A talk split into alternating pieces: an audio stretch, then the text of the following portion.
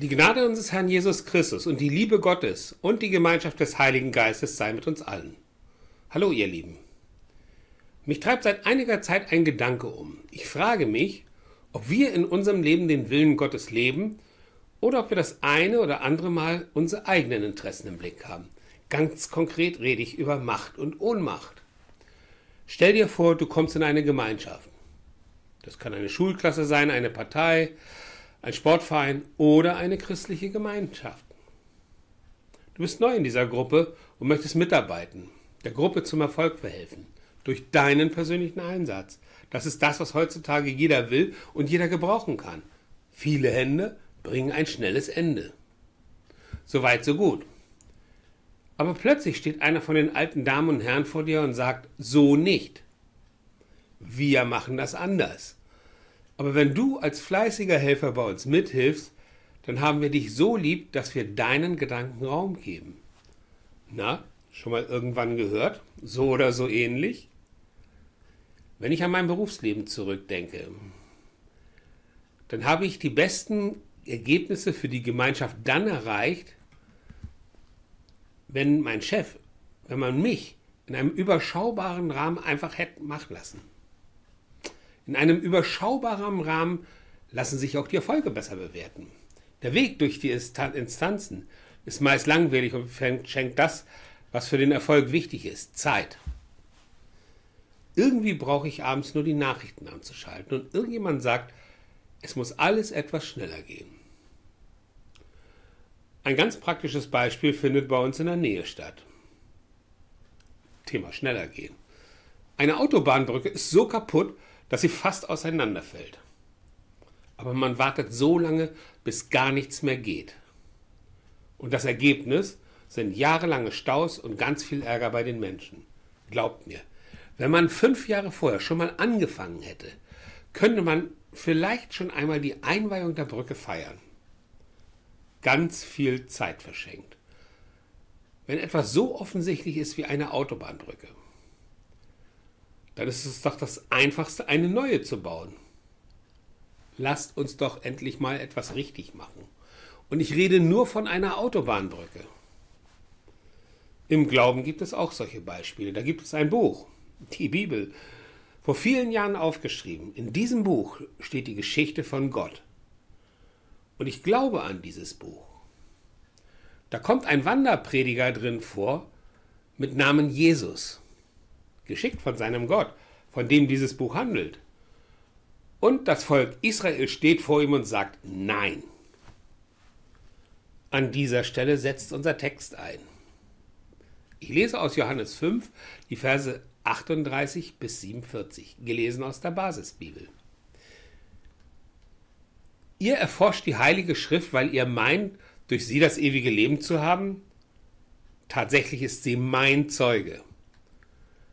Doch ihr wollt nicht zu mir kommen, um das ewige Leben zu haben. Ich bin nicht darauf aus, vom Menschen geehrt zu werden. Vielmehr kenne ich euch und weiß, dass ihr keine Liebe zu Gott in euch habt. Ich bin im Auftrag meines Vaters gekommen. Und ihr nehmt mich nicht auf? Wenn aber ein anderer in seinem eigenen Auftrag kommt, den werdet ihr aufnehmen. Wie könnt ihr überhaupt zum Glauben kommen? Es geht euch doch nur darum, dass einer vom anderen geehrt wird. Aber ihr strebt nicht nach der Ehre, die nur der einzige Gott schenkt. Ihr braucht nicht zu denken, dass ich euch vor dem Vater anklagen werde. Es ist vielmehr Mose, der euch anklagt. Mose, auf den ihr eure Hoffnung gesetzt habt. Denn wenn ihr Mose wirklich glauben würdet, dann würdet ihr auch an mich glauben. Denn von mir hat er geschrieben. Wenn ihr aber seinen Schrift nicht glaubt, wie wollt ihr dann meinen Worten glauben? Amen. Dieser Text steht im Neuen Testament. Das ist so, weil sich mit der Geburt von Jesus Christus etwas verändert hat. Deswegen gibt es das Neue Testament. Und darum gibt es uns Christen. Die Christen und das Volk Israel gehen jetzt zwei unterschiedliche Wege. Mir ist es wichtig, dass ich nicht über das Volk Israel schwadronieren möchte. Ich möchte nur die Stelle aufzeigen, an der wir Christen einen anderen Weg gehen. Ansonsten sind die Menschen des Volkes Israel unsere Brüder und Schwestern. Wir haben schließlich den gleichen Gott. Und jetzt schlage ich den Bogen zum Eingangstext. Was ist Jesus hier passiert? Jesus ist von seinem eigenen Vater geschickt worden. Das Alte Testament ist voll von Prophezeiungen, die auf Jesus Christus als Messias, als Erlöser hinweisen. Aber das Volk Israel möchte ihm trotzdem nicht folgen. Stattdessen vertraut das Volk auf seine Führungsschicht, auf die Pharisäer. Die Pharisäer geben den Ton an und sagen, was richtig und falsch ist. Und das Volk folgt ihnen. Jetzt meine Frage. Folgen die Pharisäer unserem Gott oder folgen sie in unserer Geschichte ihren persönlichen Interessen? Das ist der Wunsch nach Macht. Das ist die fehlende Bereitschaft, neue Wege zu gehen. Wir haben das immer so gemacht. Also machen wir es auch weiter so. Nun die Frage an uns Christen.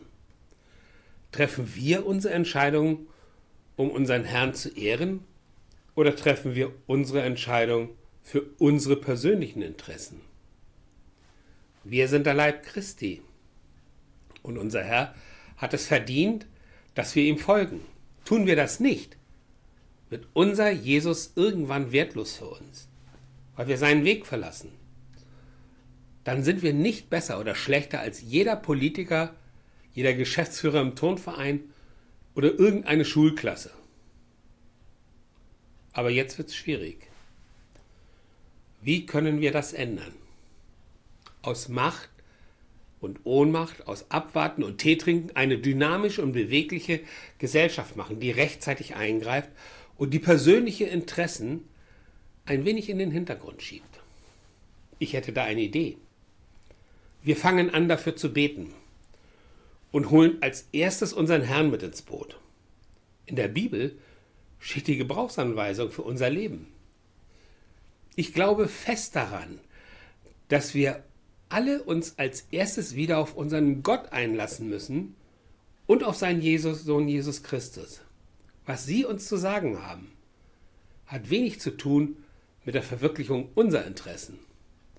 Wir sollen uns vom Heiligen Geist wieder inspirieren lassen, damit wir Gott gewollt handeln. Das kann der richtige Weg sein. Ich weiß nur eins, ich versuche in all meinem Denken und Tun so nah wie möglich an meinen Gott heranzukommen. Guten Willen zeigen, aufstehen, losgehen und einfach nur machen für unseren Herrn. Er hat genug für uns zu tun. Vorbild sein. Durch ein Leben nach und mit Gott. Das ist kein Rückzug und keine Flucht. Das ist gelebtes Christentum.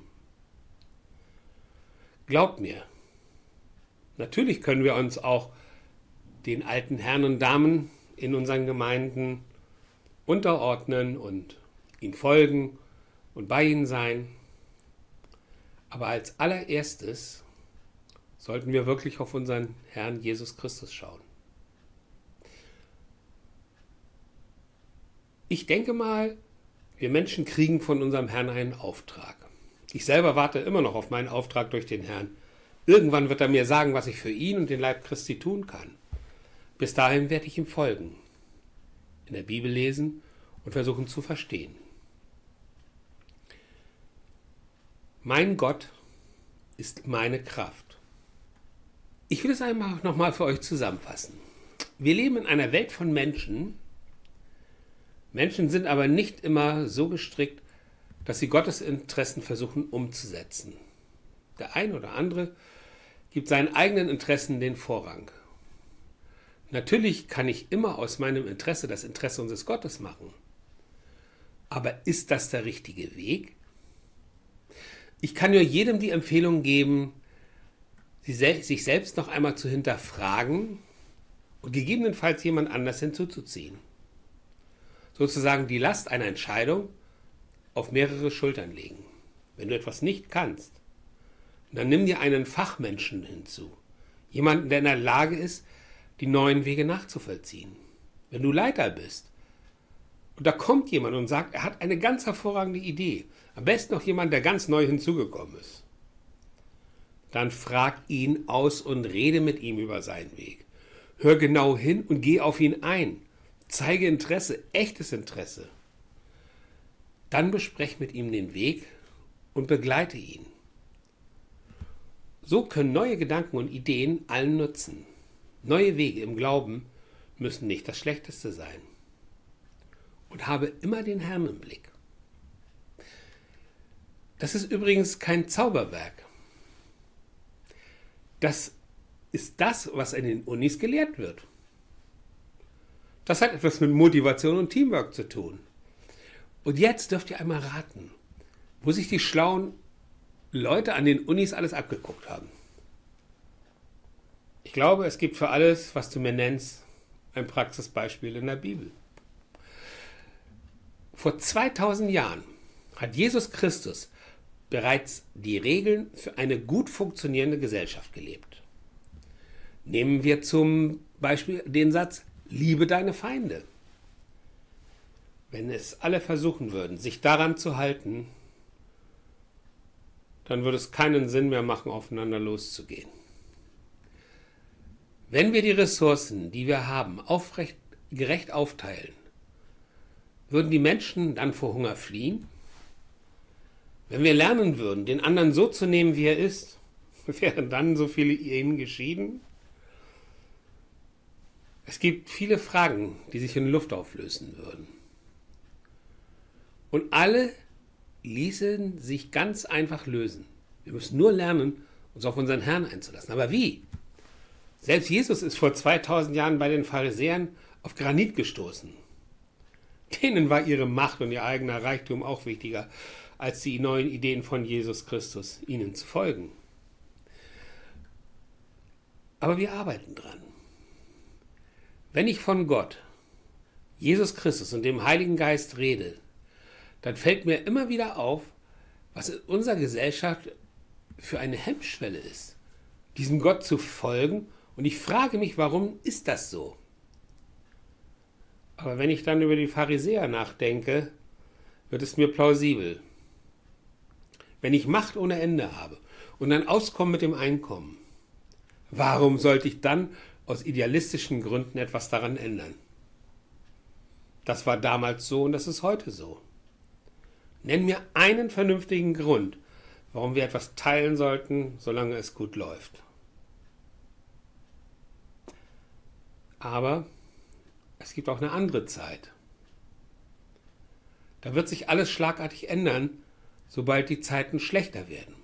Und ich bin mir absolut sicher, dass die Menschen sich dann wieder auf unseren Gott einlassen.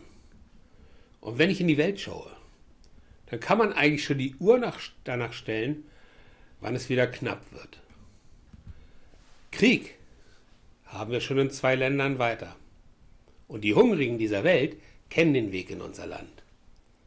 Ich bin echt mal gespannt, wie es weitergeht. Aber eins ist sicher. Wir Christen haben immer so viel, dass es für einen Tag reicht. Und darauf vertraue ich. Und dann haben wir auch immer noch ein das Gebet. Denn eins ist klar.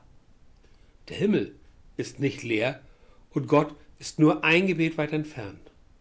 Amen.